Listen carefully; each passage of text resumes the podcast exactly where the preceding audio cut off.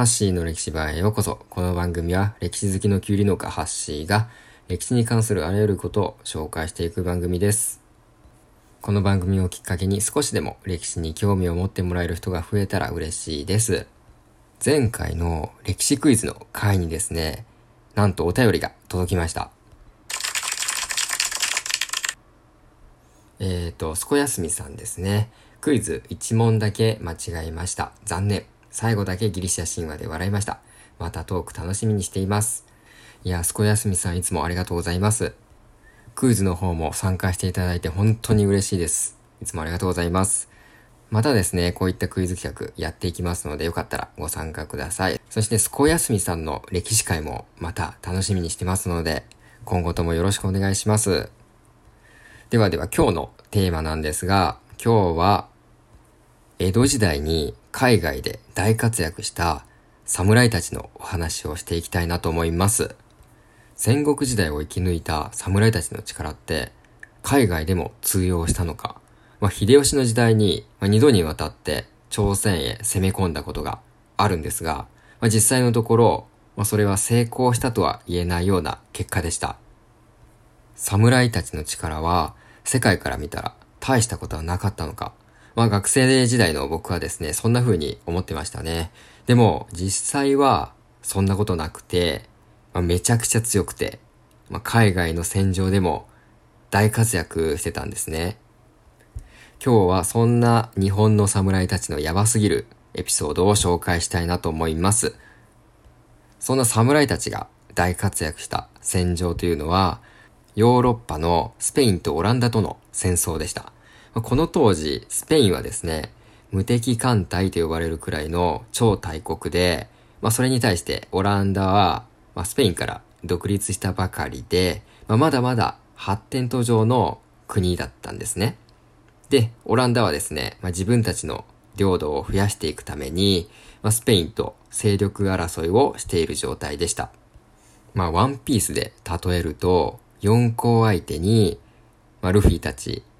ルーキーが挑むみたいな感じですかね。まあ、ちょっとこの例え分かりづらいかもしれないんですが、まあ、普通に考えたら、まあ、戦力差がめちゃくちゃあって、オランダに勝ち目はありません。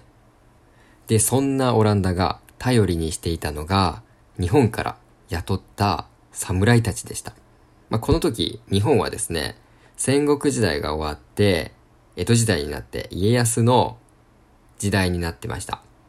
で、日本と貿易関係にあったオランダはですね、えー、スペインやポルトガルとかと違ってですね、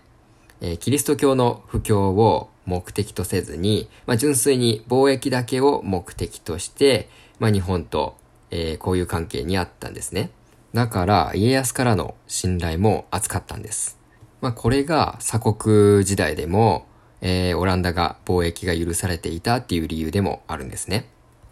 で、そんな中、戦乱の世が終わったことで、まあ、それまで戦を、まあ、なりわいとしていた多くの侍たちがですね、職を失って、新しい戦いの場を求めていたんですね。で、まあ、歴戦の侍たちは、自分たちの力を生かすために、まあ、傭兵として海外へと向かうことになりました。で、日本人傭兵を手にしたオランダはですね、スペインが支配する最重要拠点の一つ、モルッカ諸島というところに攻め込みます。無敵艦隊の名の通り頑丈な要塞を築いたスペイン軍に対して、まあ、オランダは長年苦戦をしていたんですけど、まあ、この新戦力の侍たちのおかげで、見事その戦いに勝利することができました。日本から来た侍たちはですね、先陣を切って、まあ、槍や刀で次々と接近戦で敵を倒していったそうです。そんな彼らの活躍はですね、記録にも実際残っていて、日本の傭兵はオランダ人以上に勇敢だった。彼らの旗が城壁に最初に掲げられた。スペインをアジアから駆逐するには日本人傭兵が大きな助けとなるという風に評価されています。この最強の兵士、侍の力を得たオランダは、まあ、それからどんどんスペインの植民地を奪い返していって、まあ、貿易のネットワークを広げていくことになるんですね。それからオランダが世界の覇権を取っていくことになるわけなんですが、まあこれは、まあ日本の侍たちのおかげと言っても過言ではないんですね。このエピソードからわかるように、日本の侍たちは、世界でも十分その力が通用したんですね。そう思うと、なんだか誇らしいですよね。ただですね、この強すぎるのは良かったんですが、中には素行の悪い人たちもいたみたいで、暴動を起こしたり、略奪行為を行ったりで、まあ、雇ったはいいものの、なかなか手に負えなかったみたいです。まあ、そう思うと、そんな荒くれ者たちをまとめ上げてた信長や秀吉や、まあ、武田信玄とか、あ有名どころの武将たちって、まあ、相当すごいんでしょうね。まあ、そんな侍たちのおかげなのか、当時ですね、植民地を増やしまくっていたヨーロッパ諸国にはですね、まあ、日本は他のアジアの国とは違って、まあ、植民地化するのは困難だと思ったそうです。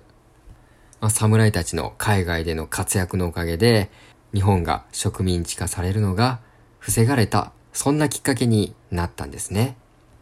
そう思うと、やっぱり侍ってかっこいいですよね。はい。というわけで今日はですね、えー、江戸時代に海外で活躍した侍たちのお話をさせていただきました。いかがだったでしょうか？最後まで聞いていただきありがとうございました。また次回お会いしましょう。ハッシーでした。